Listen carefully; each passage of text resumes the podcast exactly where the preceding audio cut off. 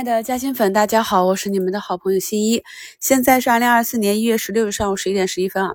目前呢，伴随着北向资金三十多亿的流出，我们的市场呢又是四千多家个股下跌，科创板指在创新低啊，其他三大指数呢还守着前低。耐心的等一等啊，这两天市场的底部结构就会越来越清晰了。那从盘面上呢，今天在调整之后，大连盛亚和长白山双双涨停，市场依旧是维系了春节前的啊旅游这个板块的炒作。刚刚呢，也是以这个板块指数的 K 线图给大家进行了呃第二章趋势课里的趋势变化底部大阳线的规律啊，就是我们在第二章第四节里面给大家讲了趋势变化的时候底部的一些形态，什么单针啊、双针啊、W 底啊，一些指标呢是我们可以去测试。个股和市场止跌的这样的 K 线图，大家呢也可以叠加自己所学到的指标啊，叠加的指标越多，胜率越高。那有的时候我们抓住了这样一个底部反转的启动点，或者观察到了这样一个阳线，后期呢股价又跌回去了，或者害怕股价跌回去，不知道该怎样应对。那么在这一期课程中呢，大家可以看一看市场上类似的走出底部结构的。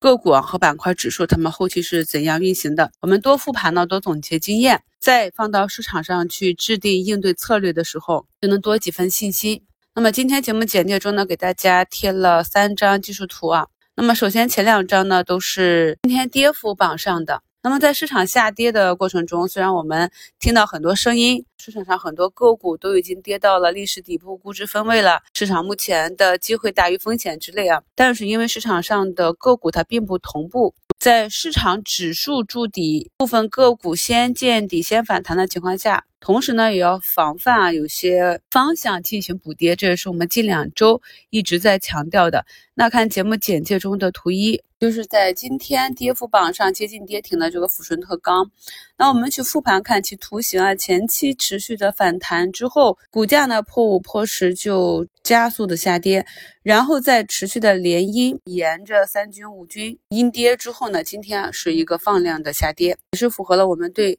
连阴和连阳这样的一个判断。所以呢，我也是再三强调，当我们看多啊去布局的这些标的，如果买入之后呢，出现了连续的小阴线，首先呢还是要先做好防范。那这个特钢的暴跌呢，就说明今年军工业绩并不好，因为今年反腐影响业绩炒作预期。我们上周也是讲过，今年应该是个股报业绩雷最多的一年。我们看到了这个方向，有些个股已经开始加速下杀，也要引发我们对下跌方向防守的这样一个思考。节目简介中的图二，这个同花顺交易软件。我们可以看到，它在上面一根阳线之后，震荡呢跌破了阳线的起始点。今天呢是一个加速的下跌。目前呢，同花顺的跌幅已经到了十三个点。通常呢，市场行情不好的时候，这些交易软件业绩呢也是跟随下滑。那么它在今年呢也是蹭上了 AI 的这个热度，上半年呢有一波比较大的炒作，上周呢在周线级别破位之后，今天呢是加速的补跌啊，这也是我反复跟大家强调的，去回顾个股近一两年的股价走势，与大盘啊与市场去比对，对于那些没跌到位的、没有业绩支撑的，近期呢有刚刚跌破周线和月线的，一定要注意防范个股股价补跌的这样一个风险。图三呢是我近期跟踪的一个机会方向啊。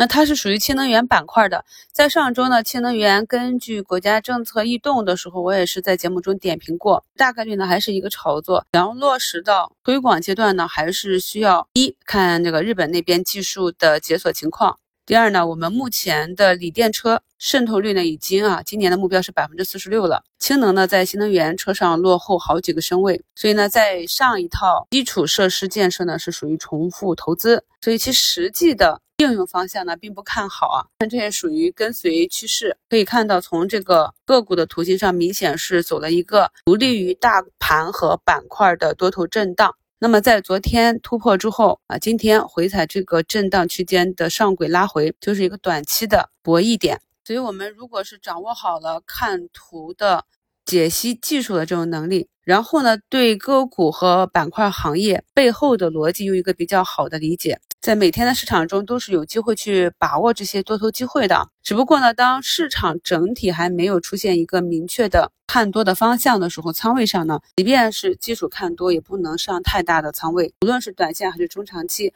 都是要根据市场板块个股的三位一体的这种共性来决定我们的仓位属性。目前上证指数这里日线级别已经出现了九转的标志，一周展望和近期的股评里也给大家贴了上证指数的三十分钟图。那给大家贴这张图呢，是希望朋友们学会从更短的时间维度呢去判断指数震荡，去画这个趋势区域啊。我们可以看到三十分钟图上，上证指数呢目前是受着六十均线的压制。那到了十一点三十分收盘这个位置，指数呢也是达到了震荡下轨啊。理论上呢，下午从技术上三十分钟级别是有一波反弹，如果继续放量下行呢，就是跌破了三十分钟构筑的这一个震荡区间。尽管今天上午银行板块是在努力的去托盘，但是护盘的效果并不明显啊。那么下午呢，我们就看一下开盘这半小时指数的运行情况以及市场量能的变化，等待市场走出止跌企稳的图形。感谢收听，我是你们的好朋友新一。